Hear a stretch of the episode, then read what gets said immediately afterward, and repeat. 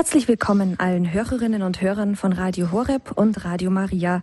Mein Name ist Regina Frei und ich freue mich, dass wir nun am Radio miteinander verbunden sind. Ist Neuevangelisierung möglich? Lautet die Frage, die wir zum Titel dieser Sendung heute Abend gewählt haben. Und dieser Frage widmet sich heute Abend unser Referent, Pfarrer Dr. Hans-Martin Lochner aus Königsdorf. Ist Neuevangelisierung möglich? Eine Frage, die nicht nur jetzt im Jahre des Glaubens aktuell ist. Der Kirchenvater Augustinus schreibt in seinen Bekenntnissen, aber was soll all dies mein Reden, Gott, mein Leben, heilige Wonne meiner Seele? Kann denn ein Mensch Worte finden, die deiner würdig wären? Aber wehe denen, die von dir schweigen, wo doch die, deren Mund überfließt, wissen müssen, dass sie stumm sind. Soweit der Kirchenvater Augustinus. Er hat sich also schon die Frage gestellt, kann ich als beschränkter Mensch überhaupt von Gott erzählen? Und andererseits stellt er auch wieder fest, dass es schlichtweg nicht möglich ist, von Gott zu schweigen. Zur Zeit Augustinus sprach freilich noch niemand von dem Wort Neuevangelisierung. Im fünften Jahrhundert nach Christus ging es eigentlich erstmal um Glaubensverkündigung. Wie sich diese Glaubensverkündigung im Laufe der Jahrhunderte entwickelt hat, darüber hören wir heute Abend. Aber gleichzeitig stellen wir uns auch die Frage, ob das noch etwas mit unserer heutigen Zeit zu tun hat. Denn eigentlich, so könnte man meinen, befinden wir uns doch in einer Zeit, in der die meisten Menschen zumindest schon einmal von Gott und Jesus Christus gehört haben. Andererseits stehen wir aber im Jahre des Glaubens, in dem das Wort Neuevangelisierung wieder sehr häufig fällt. Eine spannende Thematik also, in die uns heute Abend unser Referent, Pfarrer Dr. Hans-Martin Lochner, ein bisschen einführen wird.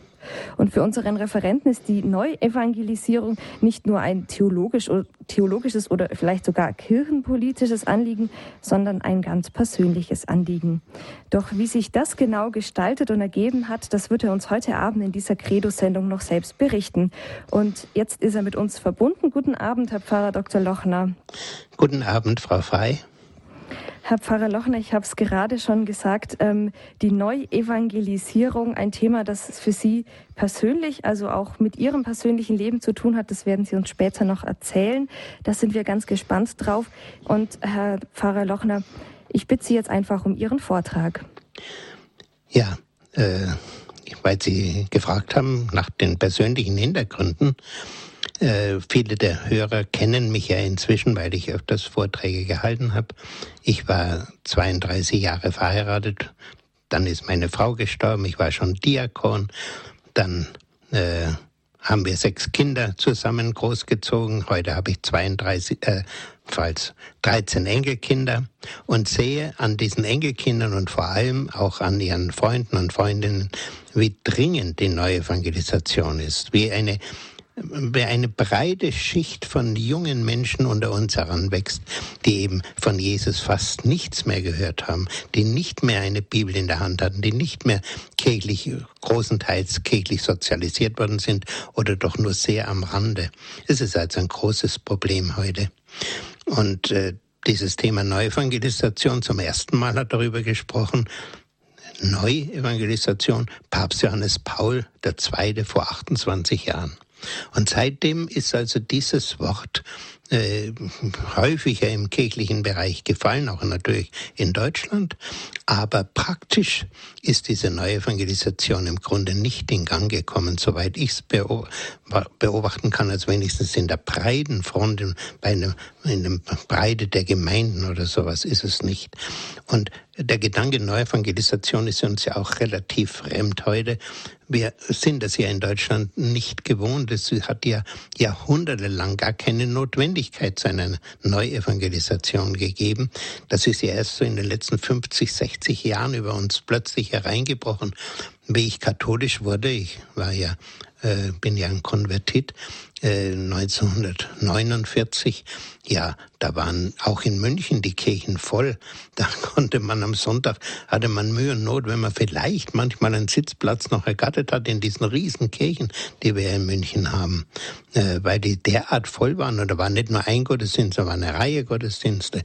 Man rechnet damals mit dem Gottesdienstbesuch von 50 Prozent. Wie gesagt, das äh, sind vergangene Zeiten gar nicht so weit zurück, aber ich habe sie erlebt.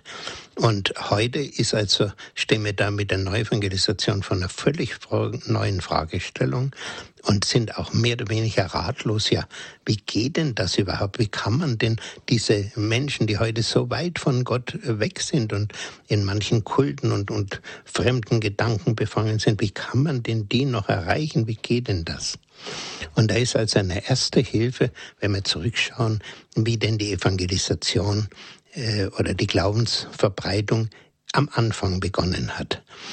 Da hat der Jesus vor der Himmelfahrt den Jüngern den Auftrag gegeben und ihnen gesagt, in meinem Namen wird man allen Völkern angefangen in Jerusalem verkünden, sie sollen umkehren, damit ihre Sünden vergeben werden. Also sie sollen verkünden. Und er sagt auch, ihr seid die Zeugen dafür, ihr habt ja alles miterlebt, was passiert ist. Und dann setzt er dazu und sagt, und ich werde die Gabe, die mein Vater verheißen hat, zu euch herabsenden. Bleibt in der Stadt, bis ihr mit der Kraft aus der Höhe erfüllt werdet. Er kündigt diese Gabe des Heiligen Geistes an. Und die Jünger sollen bitte warten, bevor sie anfangen zu evangelisieren, bis sie mit dieser Gabe erfüllt sind. Denn wenn sie ohne diese Gabe anfangen, von Jesus zu erzählen und die Menschen zum Glauben zu bewegen, dann ist es umsonst. Und da ist also der erste Grundsatz, der eben in Deutschland relativ fremd ist heute noch und den, von dem ich wünsche, dass es sich endlich mal ausbreitet in unserer Kirche. Es kann keine Evangelisation geben ohne den Heiligen Geist. Wenn Menschen, wenn es darum geht, Menschen zum Glauben zu führen, dann braucht es immer den Heiligen Geist. Und wenn man in die Kirchengeschichte schauen würde, wo solche Wellen der Evangelisation immer wieder gewesen sind, sehen wir im Hintergrund immer wieder Menschen voll des Heiligen Geistes gehen hinaus und verkünden. Und so war es ja auch am Anfang der Kirche. Während bevor der Heilige Geist kam, die Jünger voller Angst waren, dass sie hinter verschlossenen Türen sich getroffen haben aus lauter Angst, es kann ihnen was passieren.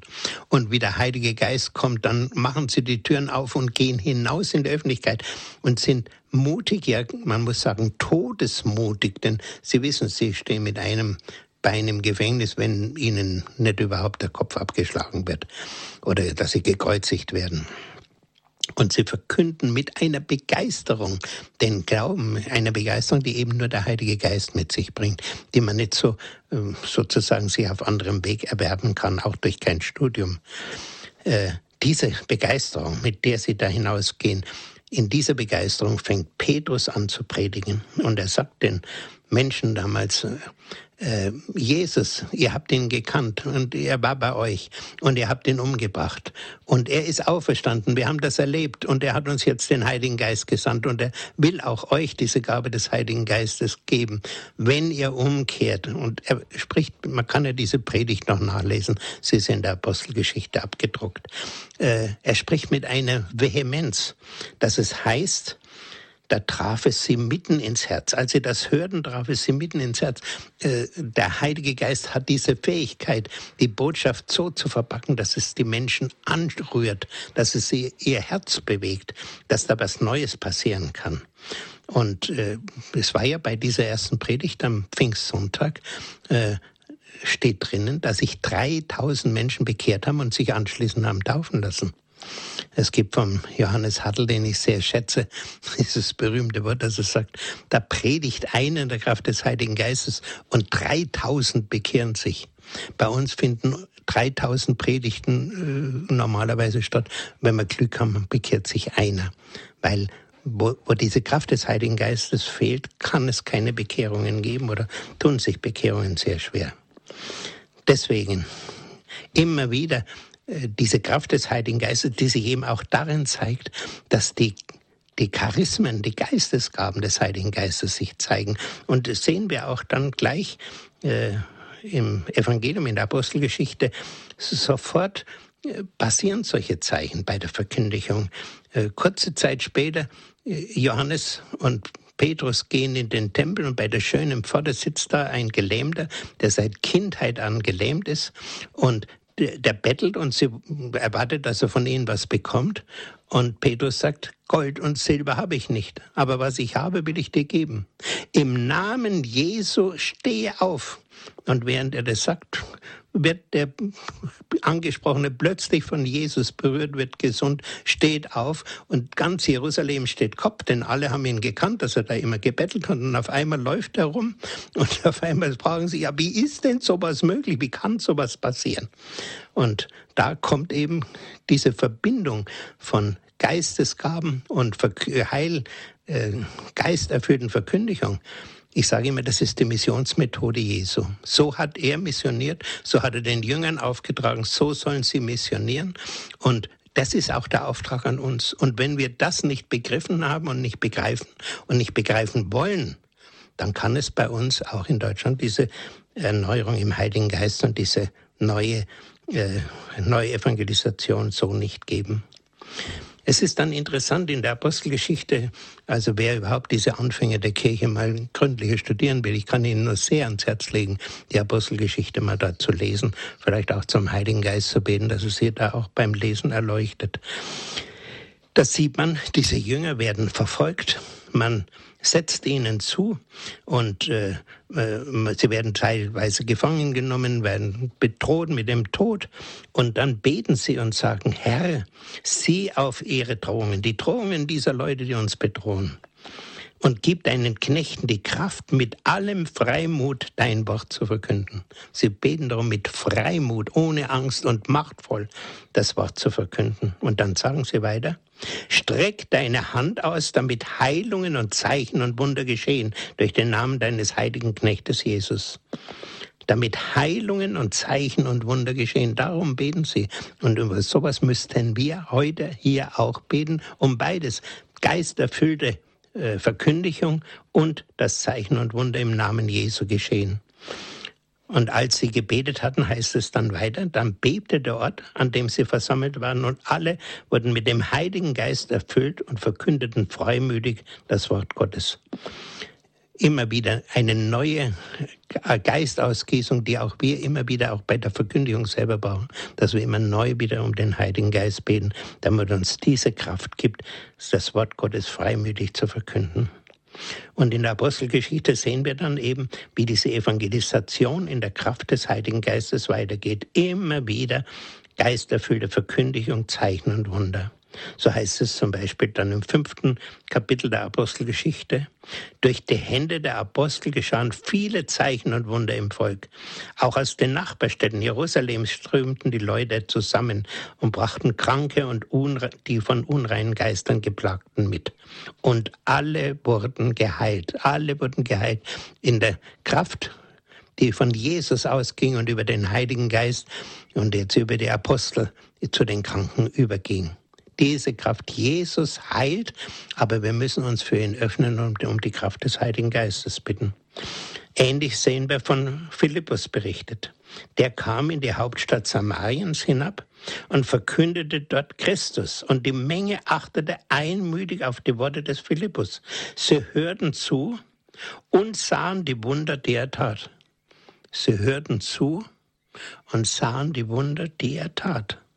Denn aus vielen Besessenen fuhren unter lautem Geschrei die unreinen Geister aus. Auch viele Lahme und Krüppel wurden geheilt. Es herrschte große Freude in jener Stadt.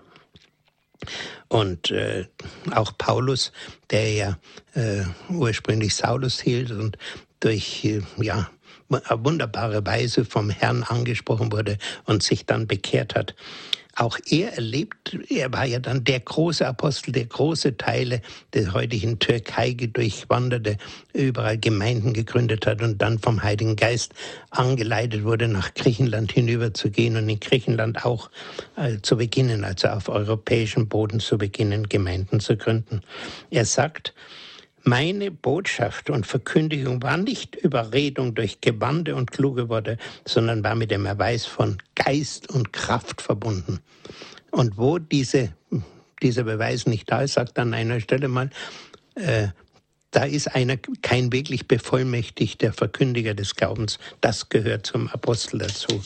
Und Später sagt er auch dann nochmal, denn nicht in Worten, im Reden erweist sich die Herrschaft des Reiches Gottes, sondern in Kraft, in der Kraft von oben, da zeigt sich die Herrschaft Gottes. Ja, das war so ein erster äh, Einstieg in dieses Thema. Wir können eine kleine Musikpause machen und können dann anschließend weiter überlegen, wie geht's denn weiter und wie geht's bei uns in Deutschland vielleicht eines Tages weiter. you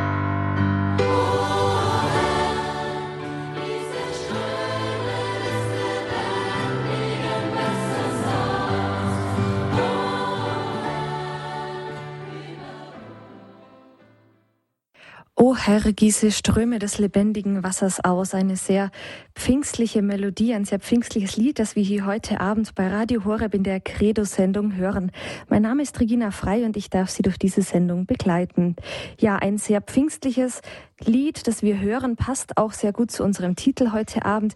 Ist Neuevangelisierung möglich? Unser Referent, Pfarrer Dr. Hans-Martin Lochner aus Königsdorf, hat uns eben im ersten Teil seines Vortrags geschildert, dass es Evangelisierung in der Kirche eigentlich schon immer gegeben hat. Und nun fahren wir fort und zwar wird es jetzt darum gehen, wie sieht denn Evangelisierung heute aus? Ja, zunächst muss man wohl sagen, und das ist meine Meinung und ich beobachte ja die Situation schon lange, unsere Situation heute nach diesem Auszug so vieler Menschen aus der Kirche und diesem Rückzug so vieler, dass sie den Gemeinden fernbleiben, unsere Situation heute ist sehr ähnlich der vor 2000 Jahren. Auch heute gibt es eine Menge verschiedener religiöser Strömungen. Wie im alten Rom gibt es eine Vielzahl von Kulten, unterschiedlichen Kulten, äh, denen die Menschen angehören. Und im Grunde muss man sagen, dass damit kommt ja wieder eine Welt auf uns zu oder eine Situation, nicht nur wie sie vor 2000 Jahren war, sondern vor 3.000, 4.000 Jahren, nämlich bevor Abraham war. Abraham war ja der Erste, der sich von, vom Gott rausgerufen wurde aus diesen verschiedenen Kulten, die heute alle wieder da sind, aus Asien, aus dem Orient, dass die Menschen nach Indien fahren zu Gurus, dass man Yoga hat, Zen, bis in die Klöster, bis in die katholischen Bildungshäuser, Bildungswerke hinein. Reiki verbreitet ist, Okkultismus verschiedenster Art, dass Menschen äh, Buddhismus, dass sie Dalai Lama hoch verehren, seine Heiligkeit Dalai Lama und so weiter. Äh, sehr äh, geehrt wird er, dass die Wiedergeburtslehre bei uns viele, viele Menschen erfasst. Ich denke da gerade an mein Studium in Benedikt Beuern, wo ich erlebt habe, dass gerade auch unter den Laientheologen, aber vielleicht auch unter den Priestertheologen die Wiedergeburtslehre sehr verbreitet war. Die Esoterik, das ist der Sammelbegriff für all diese Dinge, die da sind. Und man rechnet damit, dass ungefähr 40 Prozent der deutschen Bevölkerung mehr oder weniger diesen Richtungen anhängt, während die Zahl der praktizierenden Christen, die wirklich noch äh, voll im Glauben stehen, voll in der Kirche stehen, äh, vielleicht aufs ganze deutsche Volk bezogen vielleicht bei fünf oder sechs Prozent, höchstens bei sieben liegt, aber sieben ist vielleicht schon zu hoch gegriffen. Und vor allem noch etwas. Die, der Widerstand und auch Gegnerschaft und Feindschaft gegen das Christentum nimmt deutlich zu, und zwar in einer enormen Geschwindigkeit. Zum Beispiel, dass heute Dinge, die vielleicht vor fünf Jahren noch unmöglich waren, bei Talkshows und so weiter, dass da also Vertreter der Kirche ausgebuht werden und solche Dinge. Das hat es da noch nicht gegeben. Das geht so schnell voran. Deswegen, weil wir in dieser Situation stehen, brauchen wir eine geistgewirkte Verkündigung, genauso wie vor 2000 Jahren. Und ich bin überzeugt, und in der Schrift, von der ich nachher noch sprechen werde, äh, meiner Schrift über die charismatische Erneuerung habe ich das ja geschildert. Gott hat diese Krise von langer Hand vorausgesehen. Sie ist ja auch nicht erst in den letzten 50, 60 Jahren entstanden, sondern die Vorgeschichte geht ja viel weiter zurück, bis etwa 250 Jahre, wo man schon das Ganze äh, sehen kann, wie vor allem dann äh, die geistig führenden Leute in, in Europa, wie die von der Aufklärung und so weiter äh, allmählich weggeführt werden vom Glauben. Und dieses Neue, was dann begonnen hat, dass Gott wirklich in Voraussicht dieser Krise eine neue Geistwelle der, der Geisterneuerung nach, in die Welt gebracht hat, die hat begonnen 1901 äh, sichtbar mit der sogenannten Pfingstbewegung, äh, mit der charismatischen Erneuerung. Es hat sich dann in verschiedene evangelische Denominationen in Amerika zunächst gezeigt, aber sehr früh dann auch schon nach Deutschland übergesprungen. In der katholischen Kirche fängt es 1967 in Amerika an und kommt in den Jahren 71, 72 dann auch nach Deutschland. Und im Mittelpunkt dieser äh, Erfahrung steht die sogenannte Taufe im Heiligen Geist, nämlich dass Menschen wieder diese persönliche Erfahrung mit dem Heiligen Geist machen man weiß, dass da 1901 und auch später äh, Leute, die sich mit der Apostelgeschichte befasst haben und dieses Erlebnis hatten mit dem äh, Heiligen Geist, äh, diese Sehnsucht hatten, dasselbe zu erleben, was die Apostel Pfingsten erlebt haben, dass sie sich hingekniet haben vor ihrem Pastor und haben gesagt, Pastor, leg uns die Hände auf. Wir wollen den Heiligen Geist genauso empfangen und genauso erfüllt werden wie damals die Apostel. Und der Pastor legt ihnen die Hände auf und sie fangen zum ersten Mal an, in neuen Sprachen zu beten. Und ohne dass sie recht merken, wie ihnen geschieht, äh, sind ihnen die Hände in die Höhe gegangen und seit der Zeit wird in all diesen Gruppierungen und äh, auch in den verschiedenen Konfessionen, die davon erfasst sind, mit erhobenen Händen oft gebetet. Und die wussten gar nicht, dass das die uralte Form ist, wie die Juden und auch die die Christen am Anfang, Jesus, die Jünger, alle mit erhobenen Händen gebetet haben. Das wussten sie nicht und plötzlich beten sie so. Wie gesagt, äh, wir haben das heute, wenn wir die Menschen in diese Erfahrung hineinführen wollen oder ihnen die anbieten wollen, muss man richtigerweise sagen, dass wir von Tauf- und Firmerneuerung in der katholischen Kirche sprechen, dass wir den Leuten sagen, ihr es ist gut und wertvoll, dass ihr euer Leben wirklich an Jesus zurückschenkt, so wie das die ersten Christen ja auch getan haben. Sie wussten, sie müssen Gott ihr Leben schenken und müssen eventuell für ihn auch das Leben lassen, dass sie ihm das, dass wir dem das Leben schenken und dass wir dem Herrn sagen, Herr, ich will nicht mehr meinen Willen tun, sondern ich will deinen Willen tun und ich will mich von dir führen lassen und bitte erfülle mich mit deinem Geist, so wie damals die Jünger an Pfingsten. Und dann äh, haben wir uns angewohnt, äh, für diese Menschen mit Handauflegung für sie zu beten, dass der Heilige Geist wirklich neu auf sie herabkommen soll. Und der Heilige Geist mit all diesen Früchten, die er uns bringen will und auch mit den Gaben. Und äh, es ist interessant, die Gaben des Heiligen Geistes, die in dieser Erneuerung wieder neu ins Bewusstsein gekommen sind, die stehen ja im ersten Korintherbrief im zwölften Kapitel stehen sie ja und auch an verschiedenen anderen Teilen der Heiligen Schrift. Aber sie sind eigentlich äh, weder im kirchlichen Denken, in der Theologie und auch in der Liturgie praktisch vergessen worden. Man hat sie an die Seite gestellt, so ungefähr, ach, äh, hat keine Bedeutung mehr. Man hat auch dann zeitweise gesagt, ja, am Anfang, wo die Kirche so schwach war, da musste Gott äh, solche besonderen Zeichen und Wunder wirken und die Vollmacht den Jüngern geben. Aber jetzt, wo die Kirche gefestigt ist, da hat er die wieder zurückgenommen. Äh, die brauchen wir heute nicht mehr in der Kirche. Äh, so eine Aussage war ja auch im Konzil gesagt worden worauf dann Kardinal Zünens widersprochen hat, gesagt hat, nein, stimmt nicht, die Geistesgaben hat es in der Kirche immer gegeben und wird es immer geben. Ja, diese Gaben, äh, die der Herr, diese Charismen, die er da geben will, Weisheit, Erkenntnis, Glaubenskraft, Heilungsgabe, Wunder, Prophetie, Unterscheidung der Geister, Sprachengabe und Auslegung der Sprachengabe, diese Gaben sind wichtig. Zunächst einmal ganz wichtig für die Evangelisation. Wenn da jemand von einem prophetischen Wort oder einem Wort der Erkenntnis getroffen wird, da passiert etwas. Das geht an den Menschen nicht spurlos vorüber. Wir haben das ja oft und oft schon erlebt. Und ähnlich, wenn Sie eine Heilung plötzlich erleben, da kann ich nicht mehr sagen, auch mit diesem Jesu, wer weiß, ob das alles stimmt. Und so äh, sind äh, die für die Neuevangelisation wichtig, genauso wie diese geisterfüllte Verkündigung. Aber eine Gabe, nämlich die Sprachengabe, die ist in erster Linie für den Auferbauung des Gläubigen selber. Eine ganz wichtige Gabe, die ihn innerlich immer wieder neu in Verbindung bringt mit dem Herrn. Und äh, wir wissen alle, wie wichtig Gebet ist. Und hier ist also eine besondere Gebetsgabe uns gegeben, die uns immer wieder stärken kann.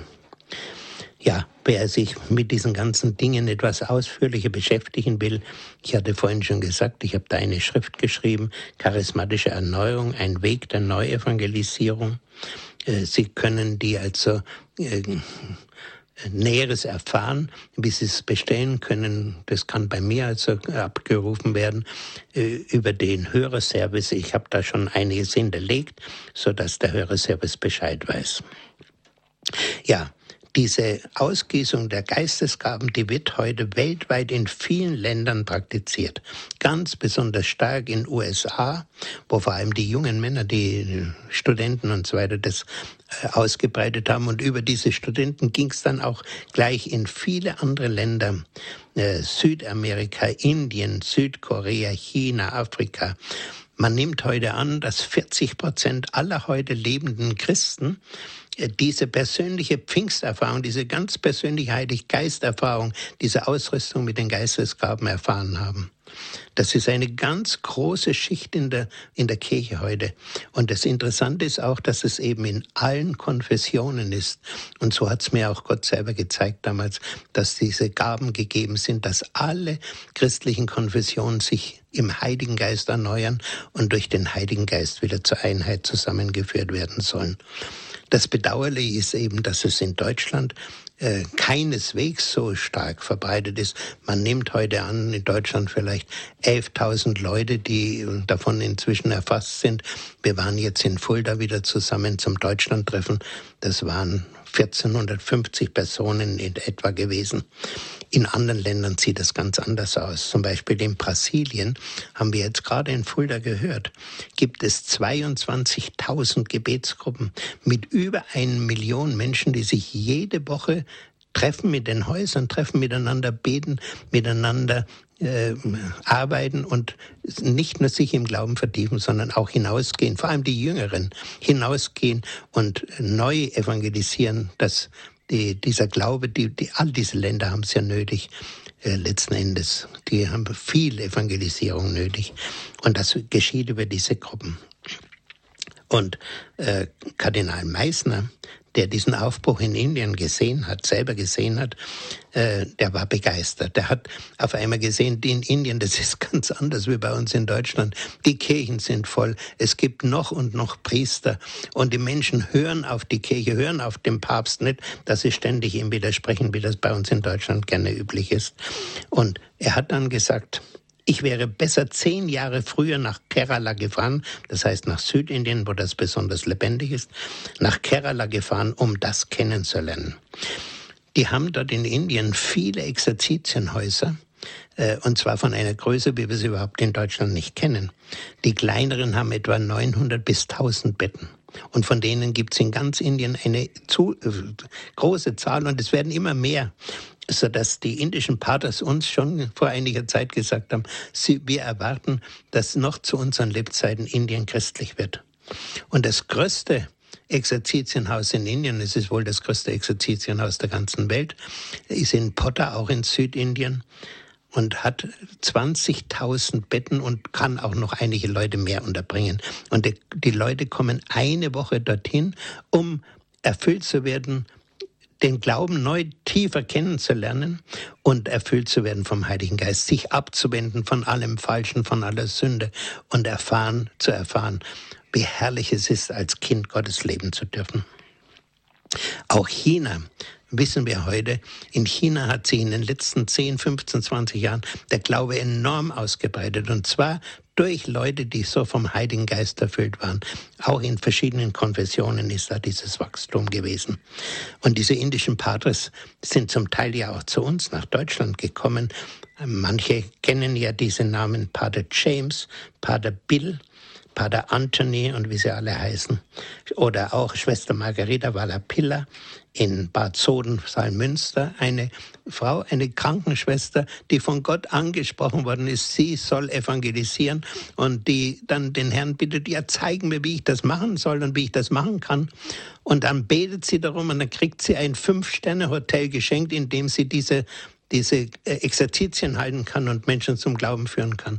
Sie war übrigens auch schon in verschiedenen Teilen Deutschlands, sie war auch schon in München und wird nächstes Jahr wieder in München sein. Und äh, viele von diesen äh, berühmten Leuten waren in den letzten Jahrzehnten wiederholt in. Bigratzbad, da war da wirklich so eine Stätte, über die das ausgebreitet, äh, sich ausbreiten konnte, was jetzt im Moment leider nicht mehr so der Fall ist. Oder es kam auch nach Deutschland oder überhaupt in verschiedensten Teile der Welt der berühmte Pater Tardif, der selber todkrank war wo junge Leute ihm die Hände aufgelegt haben, dass er wieder geheilt werden soll. Und bei dem dann diese Gabe der Heilung derart stark war, verbunden mit der Gabe der Erkenntnis. Er konnte sagen, hier im Raum sind vier Leute, die das und das Leiden haben und die jetzt geheilt werden. Und dann hat er die Leute nach vorne gerufen, damit sie die Heilung bezeugen sollen. Das sind lustige Dinge zum Teil passiert. Nämlich einmal hat er uns gesagt, das war in Salzburg, war ich dabei, hat er gebetet, er hat er vor allem Französisch gesprochen, äh, Herr, bitte heile immer erst die Tauben und dann die Lahmen. Und wir haben überhaupt nicht verstanden, wieso er das so eine Reihenfolge erbittet, bis ich dann später gelesen habe, da ist Folgendes passiert. Er hat in irgendeinem Gottesdienst gesagt, hier wird jetzt ein Lahmer geheilt, er ist in der Rollstuhlabteilung äh, Sie spüren, dass Sie geheilt werden, stehen Sie auf, kommen Sie nach vorne, berichten Sie von Ihrer Heilung. Ist niemand aufgestanden. Sagt es ein zweites Mal, stehen Sie auf, kommen Sie nach vorne. Wieder rät sich nichts. Er sagt es ein drittes Mal. Fangen die Leute hinten zu kichern an, aha, das stimmt also nicht. Und er lässt sie aber nicht das darüber bringen und sagt, ich weiß mit aller Sicherheit, vielleicht stellt sie das noch aus, wer da geheilt worden ist. Ich weiß mit Sicherheit, hier ist jemand geheilt worden. Und am Schluss sagt er plötzlich, und jetzt tut jemand einem Tauben die Ohren auf. Sie können mich hören. Kommen Sie nach vorne, kommen Sie ans Mikrofon und bekennen Sie, dass Sie geheilt sind. Und dann steht jemand vom Rollstuhl aus und kommt nach vorne. Er war geheilt, aber eben doppelt sowohl taub gewesen als auch Rollstuhlfahrer. Wie gesagt, solche Dinge, viele gibt es eine reiche Literatur darüber, viele solche Dinge mit Pater Tadif und mit ähnlichen Leuten passiert. Und es war interessant. Äh, dass in Deutschland bestimmte Ordinariate sagten, was? Sowas passiert bei uns in Deutschland? Nein, sowas können wir in Deutschland nicht gebrauchen. Und man hat dann zum Beispiel gesagt, der kommt uns nicht mehr in die Diözese. Oder andere Diözesen, wo angefragt worden ist, ob er kommen darf und, und in dieser Weise verkündigen darf den Glauben mit Zeichen und Wundern, dass die äh, Diözesen gesagt haben, nee, nee, nee, nee, also sowas wollen wir nicht. Das ist unsere Situation in Deutschland und über die will ich nachher auch noch ein bisschen sprechen, über diesen Widerstand gegen den Heiligen Geist. Das ist letzten Endes ein für uns nicht bewusster Widerstand gegen die Neuevangelisation. Aber wir können noch mal eine kleine Pause machen.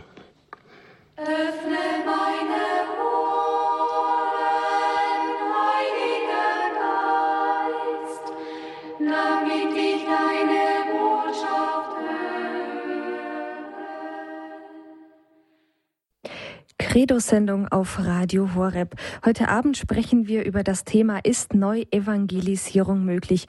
Referent ist Pfarrer Dr. Hans-Martin Lochner aus Königsdorf. Und wie im Lied auch schon angeklungen ist heute Abend der Heilige Geist, die charismatische Erneuerung und wie diese mit der Neuevangelisierung verbunden ist, unser Thema. Und wir fahren nun fort im dritten Teil vom Vortrag unseres Referenten, Pfarrer Dr. Hans-Martin Lochner. Ja, ich sagte schon, dass es in Deutschland einen seltsamen Widerstand gegen all diese Dinge, also vor allem was mit dem Heiligen Geist zusammenhängt. Äh, der Zusammenhang, wir brauchen den Heiligen Geist für die Neuevangelisation, der wird eben leider Gottes bisher fast nicht gesehen, fast nicht angesprochen. Äh, überhaupt da habe ich auch in meiner Schrift ein bisschen ausführlicher drüber geschrieben, äh, spielt der Heilige Geist in Deutschland äh, fast keine Rolle. Er genießt nicht viel Ansehen, bis dorthin, dass auch der Grundsatz der Kirche, der ja auch im Vatikanum II festgelegt worden ist, dass die Heilige Schrift vom Heiligen Geist eingegeben ist. Das sind Dinge, die bei uns also sehr am Rande stehen, wie überhaupt die ganze Dimension des Übernatürlichen bei uns ausgeblendet worden ist in den letzten Jahren. ist für mich mit einer der Hauptgründe, dass die Menschen äh, so oder wie man auch sagt, dass der Glaube verdunstet, dass die Menschen so uninteressiert werden an der Kirche und der Kirche davonlaufen. Äh, was sind die Gründe für diesen Widerstand?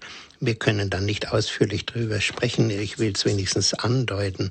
Das eine ist, dass durch die Exegese, und zwar die sogenannte historisch-kritische Exegese, das Wunder verneint wird. Nein, es kann keine Wunder geben. Die Naturwissenschaft die lehrt uns, es gibt Gesetze, naturwissenschaftliche Gesetze und äh, die können nicht aufgehoben werden. Die sind absolut, die gelten absolut und deswegen sind Wunder nicht möglich. Das ist bei Lichtbesehen die Einstellung der Physik von 1900. Also das liegt weit zurück. Das war die sogenannte klassische Physik, die das meinte. Seit äh, mindestens 1960, schon eher zwischen 15 und 60, wissen wir, dass das alles so nicht stimmt, dass die Natur viel, äh, wie soll ich sagen, komplizierter aufgebaut ist und dass es durchaus die Möglichkeit heute von der Physik her, äh, dass Wunder möglich sind, durchaus eingeräumt wird. Äh, ich könnte da ganze Vorträge drüber halten, habe sie ja zum Teil auch schon gehalten. Äh, das, da ist einfach auch eine Bildungslücke bei uns, dass man das nicht zur Kenntnis nimmt und zum Teil eben einfach die Schlüsse daraus nicht sieht. Das Zweite ist äh, der Verlust des Sündenbewusstseins, ein ganz schwerwiegender Verlust. Ich denke zum Beispiel daran, dass das Wort heiligmachende Gnade für mich der Schlüsselbegriff war, der mich zur katholischen Kirche geführt hat, denn diesen Begriff gibt es in der evangelischen Kirche nicht. Und abgesehen davon, dass ich damals schon lange auch innerlich aus der evangelischen Kirche ausgewandert war. Aber ich merkte dann, das ist genau das, was ich immer gesucht habe und was es nirgends sonst gibt. Aber das ist ein Begriff, der auch bei uns fast keine Rolle mehr spielt. Sünde, wer spricht schon von Sünde, wird kaum noch angesprochen. Und die Menschen meinen ja bei uns auch, äh, Beichte braucht man nicht und äh, Sünde, naja, was ist das schon, das ist nicht weiter schlimm. Äh, bis dorthin, ja, wir sind ja sowieso alle erlöst, Jesus ist für alle Menschen gestorben, also brauchen wir uns da über das überhaupt nicht mehr kümmern, wir werden sowieso alle gerettet was im vollen Gegensatz zu dem steht, was Jesus gesagt hat. Aber das nimmt man einfach nicht zur Kenntnis. Heute scheint alles erlaubt zu sein. Jede Art von Sünde scheint erlaubt zu sein, scheint alles nicht so, schlimm zu sein. Und ich habe kürzlich einmal in, äh, das Wort gehört, da hieß es, da sagte eine Frau, ja, früher, als wir noch jung waren, da war das noch eine Sünde. Aber heute ist es keine Sünde mehr. So als ob Sünde, äh, weil da sein existieren kann und dann nicht. Wie gesagt, wo äh, Sünde nicht mehr ernst genommen wird wo man nicht sich von ihr lossagt, wo man nicht weiß, dass hinter der Sünde der Böse steht. Wo man das alles nicht mehr weiß, da kann der Heilige Geist nicht einkehren. Da hat er keine, sozusagen keinen Landeplatz, um Menschen zu erfassen. Deswegen ist für uns die Beichte in unserem Leben im Geistseminar ganz wichtig und auch in der Taufenerneuerung, dieses Widersagen an dem Bösen und all seine Werke und dass ich wirklich jetzt den Weg mit dem Herrn gehen will, von ihm geführt werden will. Ja, und zum Schluss, damit noch ein bisschen auch Zeit dann fürs Gespräch bleibt, zum Schluss noch eine gute Nachricht. Die Neuevangelisation ist trotz all dieser Schwierigkeiten und Widerstände bereits in Gang gekommen. Und zwar ausgerechnet bei der Jugend, wo es niemand erwartet hätte. Es gibt eine ganze Reihe charismatisch, äh, ja, wie soll ich sagen, erfüllter und erfasster Jugendgruppen, unterschiedlich, mit unterschiedlichen Namen, wo der Heilige Geist in dieser Richtung wirkt und wo wirklich ein neuer Aufbruch im Glauben stattfindet.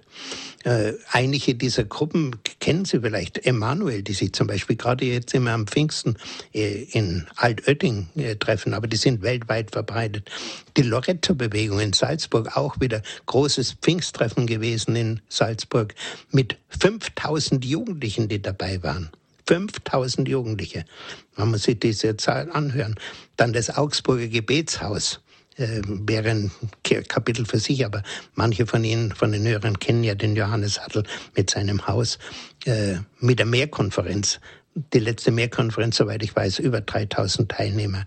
Dann die Jugend 2000, die äh, sehr schöne äh, Anbetungsnächte äh, abhält. Äh, Todestours, die Jugend der charismatischen Erneuerung, die ja auch immer wieder in diese Jugendlager einlädt, im Sommer, auch in diesem Jahr wieder. Dann die Night Fever Bewegung oder Stay and Pray. Da gibt's eine ganze Reihe. Sicher, das möchte man sagen, ja, das sind doch bescheidene Gruppen, wenn man an die Millionen Jugendliche oder jungen Menschen denkt, die bei uns mehr oder weniger fern vom Glauben stehen. Aber in der Kirche hat alles klein angefangen, nicht groß, nicht mit, mit, dass es gleich mit Millionen losgeht, sondern es fängt bescheiden an bei Jesus zwölf Jünger, dann bei der Himmelfahrt sind es 500 vielleicht dabei gewesen, dann an Pfingsten 3000 und dann immer wieder 1000 dazugekommen. Und so ist das Wachstum Stück für Stück und Jahrzehnt für Jahrzehnt vorangegangen. Und so nehme ich an, wird es auch bei uns weitergehen.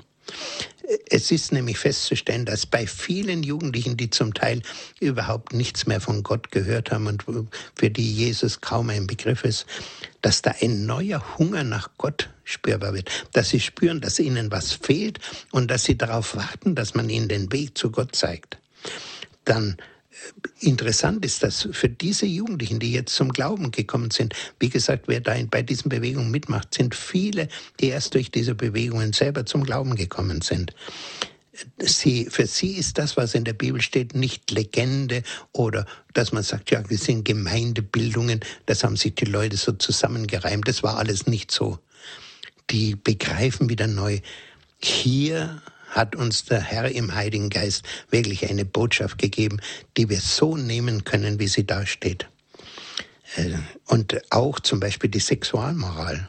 Ist ganz erstaunlich, dass in diesen Jugendlichen, dass die vom Gewissen, von ihrem Gewissen geführt, die kirchliche Sexualmoral nicht mehr als veraltet und überholt ansehen, sondern als für ihr Leben verbindlich ansehen und dass sie bereit sind, sich an sie zu halten. Wer es nicht glaubt, der könnte sich einmal bei Johannes Hattel die Lehrserie Am sechsten Tag schuf Gott den Sex mal beschaffen. Äh, wie gesagt, wer sie nähere Angaben haben will, ich habe es schon beim Hörerservice hinterlegt. Wunderbar, wie er zeigt, wie, wie, wie es um Mann und Frau steht und in, mit, mit dem geschlechtlichen Verhalten und wozu Gott das alles erschaffen hat und wie er zeigt, dass wie richtig die Lehren der Kirche sind, weil sie uns eben zur Heiligkeit führen will und nicht zur Sündhaftigkeit. So kann man also nur wünschen, dass diese Bewegung, die bereits in Gang gekommen ist, immer mehr Jugendliche erfasst, dass immer mehr junge Leute da angesprochen sind und spüren herrlich.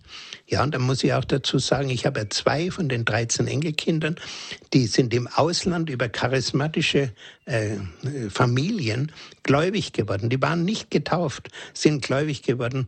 Und äh, heute sagen sie, sie wollen ihr ganzes Leben nur der Aufgabe widmen, Menschen zu Jesus zu führen. Das ist ihre Lebens Ziel, das sie haben.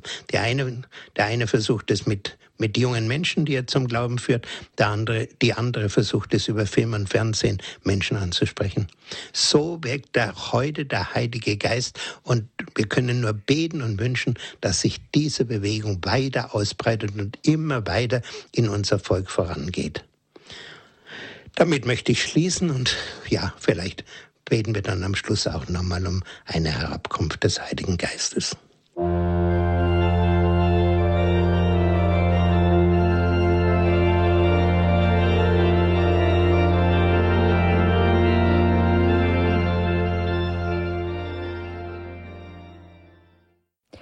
Credo, der Glaube der Kirche. Heute mit dem Thema Ist Neuevangelisierung möglich? Unser Referent heute Abend ist Pfarrer Dr. Hans-Martin Lochner aus Königsdorf und wir haben seinen Impuls, seinen Vortrag nun gehört, wie Neuevangelisierung mit dem Heiligen Geist, mit dem Wirken des Heiligen Geistes zusammenhängt. Schwester Ismelda aus Karlsruhe. Guten Abend. Guten Abend, ich bin Schwester Imelda. Oh, Entschuldigung. Macht nichts, es ist ein seltener Name und ich wollte Ihnen sagen, also ich möchte erst dem Herrn Dr. Lochner danken für seinen Vortrag. Äh, ich bin seit Anfang, also von Anfang an in der charismatischen gewesen und unsere Priester waren Hubertus Tomek und Christoph Rembeck und dann noch einige von den Jesuiten aus Berlin. Und ich kann nur sagen, bei uns sind wirklich auch Dinge geschehen und bei mir selber auch. Also äh, wir haben 20 Jahre, ich hatte hier zehn Jahre einen ökumenischen Gebetskreis. Das war ein Wunder. Äh, das ist für mich heute noch, wenn ich dran denke, äh, läuft es mir manchmal kalt den Buckel runter. Der Anfang war so gering und es kam immer ein evangelischer und ein katholischer unbestellt. Die haben es erfahren und sind gekommen, obwohl sie nicht einander kannten oder auch Ehepaare. Und das war für mich äh, so ein, ein großes Erlebnis und auch, äh, was ich sagen muss, war, dass äh, der, dieser Kreis auch Rosenkranz gebetet hat. Das hat mich mhm. am meisten erschüttert, äh, dass wir, äh, als ich das angeboten habe, dass, dass die Leute das angenommen haben. Und es war unbeschreiblich. Und für mich selber mir sind wirklich äh, Schwächen genommen worden, nachdem ich mein Leben Gott übergeben habe, mit der ganzen Konsequenz. Und das ist bis heute in mir ein, ein Friede, den kann ich nur äh, so durchs Telefon einfach mhm. weitergeben, damit die Menschen kapieren, um was es geht. Mhm. Ja, herzlichen Dank, Schwester Imelda. Das hört man auch, wie Sie darüber berichten, dass Sie doch sehr erfüllt sind noch von diesem ja, Erlebnis. Ja, also Herzlichen ja. Dank Ihnen und alles Gute noch. Dankeschön, Ihnen auch. Danke, auf Wiederhören. Wiederhören. Ja, eine nächste Hörerin hat uns auch schon erreicht und zwar aus Mainz, Frau Schiel. Guten Abend. Guten Abend, mein Name ist Schiel, ich komme aus Mainz und ich muss ähm, sagen, ich habe einige Begegnungen mit der charismatischen Bewegung gehabt, muss aber dazu sagen, und zwar in der Neustadt, die Kirche unserer lieben Frau. Und zwar war die Schwester Margrit dort und wir haben alle den Segen bekommen. Und einmal war ich bei einem Priester, der hat mir auch den Segen erteilt. Und äh, da wurde meine ganze rechte Seite wie ein Feuer, wie ein Blitz durchflutet. Das mhm. kann man mhm. nur erfahren mhm. und selbst erleben. Weiter kann ich dazu nicht mhm. sagen natürlich, ähm, muss ich auch sagen, wir haben einen großen Gebetskreis mit, äh, wo wir täglich, wo wir den Rosenkranz beten, jeden Dienstag. Und wir haben noch nie ausgesetzt. Wir beten immer weiter. Ähm, und es waren schon viele Charismatiker hier. Mhm. Ja, herzlichen Dank, Frau Schie, für dieses auch persönliche Zeugnis von Ihnen. Dankeschön. Gott vergelt's. Auf Wiederhören. Auf Wiederhören. Alles Gute. Ja, aus Ravensburg ist schon die nächste Hörerin in der Leitung, Frau Nuloch. Ja, grüß Gott. Guten Nuloch. Abend. Ich habe eine Frage. Ich bin auch immer wieder bei charismatischen äh, Gruppe, also St. Norbert, äh, aber ähm, ich wollte wissen, welche Voraussetzungen ähm, für Sprachengebet, also ich bin noch nicht so ganz, äh, also ich würde halte Anbetung und aber ähm, das hat sich noch nicht so viel getan. Also mhm. Mhm. ich wollte mal fragen, welche Voraussetzungen für Sprachengebet oder ob ich mir überhaupt keine Gedanken machen muss darüber. Mhm. Ja, Herr Dr. Lochner, Sie haben es ja aufgegriffen in Ihrem äh, Vortrag, das Sprachengebet als eine der Gaben des Heiligen Geistes. Wie ist es denn da?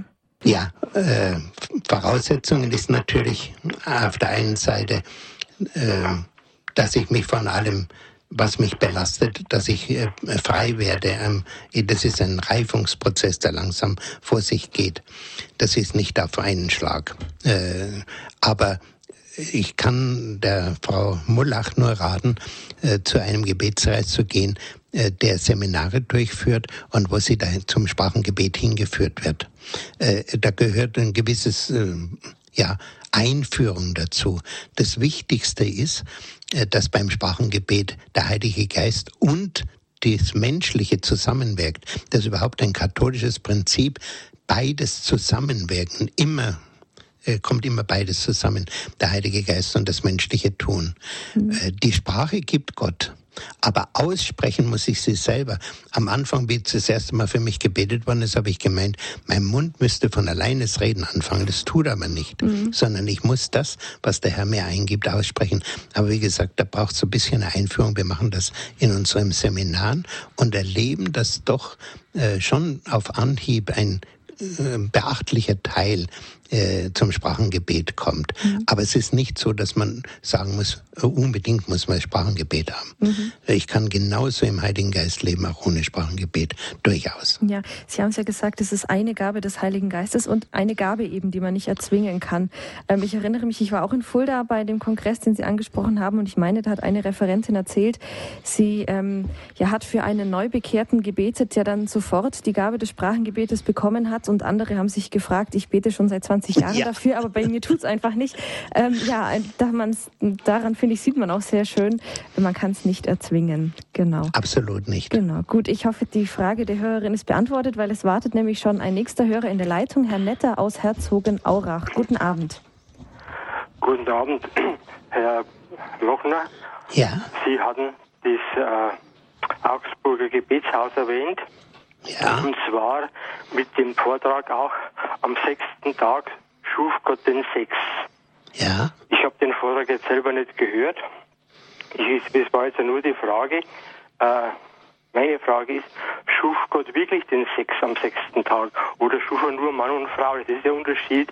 Und dann geht es weiter. Sollten sich die Menschen nach dem Heilsplan Gottes oder nach dem Schöpfungsplan Gottes, nicht nach dem Heilsplan, wirklich vermehren wie die Tiere? Oder hatte Gott eigentlich den Menschen geschaffen, der sich nicht selber schaffen wollte. Ich habe ja als Kind noch gelernt und oder als Jugendlicher, dass einfach das, die Erbsünde eigentlich die Sünde war, dass Gott zu den Menschen gesagt hat, der Mensch soll sich nicht selber schaffen wollen. Er soll ihm auch das nicht streitig machen, dass Gott der Schöpfer des Menschen ist. Und er soll sich auf Gott, auf Gott quasi verlassen. Sie, also Christus ist ja der Erstgeborene nach menschlicher und nach göttlicher Ordnung und dass eigentlich nach dem Schöpfungsplan Gottes alle Menschen hätten geboren werden sollen, ähnlich wie Christus, nur nicht als Gott und Mensch, aber sondern als Mensch. Christus, wie Christus durch den Heiligen Geist gezeugt worden ist als Gott, als Mensch, so sollten auch die Menschen insgesamt geboren sein und dass eben die Sünde der Menschen die war, dass sie sich selber schaffen wollten, dass Satan sie versucht hat, indem er gesagt hat, schaut die Tiere an, die dürfen sich vermehren, aber ihr dürft euch nicht vermehren. Mhm. Und deswegen haben die Menschen eben selber äh, sind dann in den Sündenfall äh, gekommen. Ja, herzlichen Dank, Herr Netter, für diese Frage. Ja, ich würde so sagen, äh, ich würde Ihnen empfehlen, äh, hören Sie sich das an. Das ist nicht ein Vortrag, das ist eine, eine Lehrserie, vier Vorträge. Können Sie auch im, im Internet, wenn Sie die äh, Gebetshaus www.gebetshaus.org äh, einschalten, können Sie den äh, wirklich in Video sogar sehen. Mhm. Denn mhm. diese Reihe ist sehr gut äh, und er holt theologisch tief aus, natürlich unter Einschluss der ganzen Frage mhm. der Erbsünde, die Sie jetzt angeschlossen haben. Bloß äh, in, in Kürze, das, was er in vier Vorträgen sagt, kann ich das jetzt so schnell nicht ja. sagen. Gott wollte in, äh, auf eine Weise, dass die Menschen sich vermehren, die wirklich dem Heiligkeit des Menschen, zu der er ja berufen ist, entspricht. Mhm. Und nicht zu, zu einer Sündhaftigkeit und zu einer tierischen Sexualität, mhm. ganz klar. Ja, zum Schluss noch eine Hörerin. Ein bisschen Zeit bleibt uns noch Frau Schleier aus Wittau. Guten Abend. Guten Abend. Guten Abend. Herr Dr. Lochner und auch ja. äh, äh die äh, freundliche Moderatorin. Vielen Dank. Und ich wollte nur kurz ansprechen, wahrscheinlich muss das außerhalb des, der Sendung jetzt vielleicht weitergehen. Ich bin also Älteren Doms und habe die, diese erste Erweckung miterlebt, in also schüchternem Ausmaß und auch äh, ja das Neue, den guten Willen und auch die Fehler, auch bei mir selber. Und ähm, das ist dann abgeflaut hier, ist halb vergessen worden und na, Gemeindeentwicklung wie geschildert. Und äh, vor etwa sechs, sieben Jahren hatten wir eine Prophezeiung in, der, in meiner früheren Gemeinde. Äh, da wurde deutlich gesagt, dass der, also der, der Herr Jesus hat gesagt, äh, ich fange neu an mit der Jugend. Und mir ist das jetzt sehr interessant, das wieder zu hören mhm. und auch zum Teil zu erleben. In einer kleinen Gemeinde, die fast am Untergehen ist, war. Und äh, es geht also weiter. Mhm. Und ich, mir persönlich liegt daran, dass weder ich selbst noch auch meine Glaubensgeschwister äh, die alten Fehler wiederholen. Dazu gehört zum Beispiel, dass äh, Gabenträger äh, angehimmelt werden als was Besonderes oder naja, mhm. so einiges. Äh, kriege ich das so schnell jetzt unter.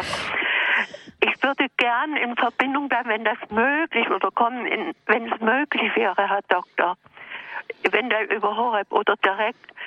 Äh, denn es gibt für uns viel jetzt neu zu lernen und neu anzuschauen und neu auszuprobieren. Hm. Ja, herzlichen Dank, Frau Schleier. Ich muss an der Stelle leider ja, unterbrechen, aber okay. ich, ähm, vielen Dank und Herr Dr. Lochner.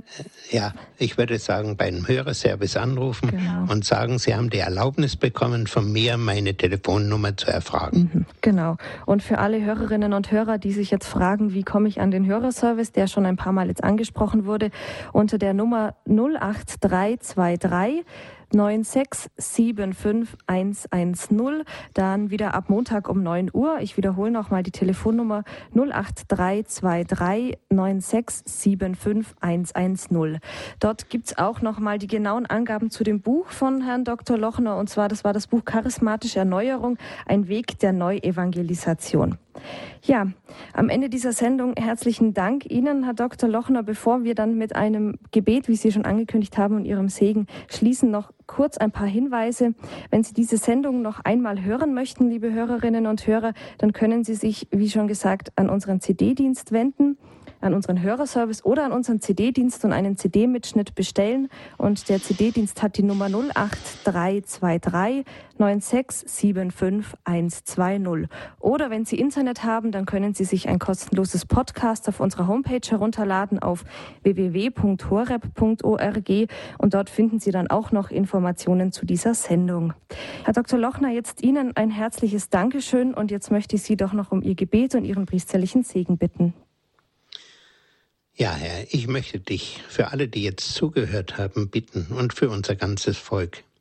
Erneuere du den Glauben in Deutschland in der Kraft des Heiligen Geistes. Gieß diesen Geist neu aus und erneuere unsere Kirche.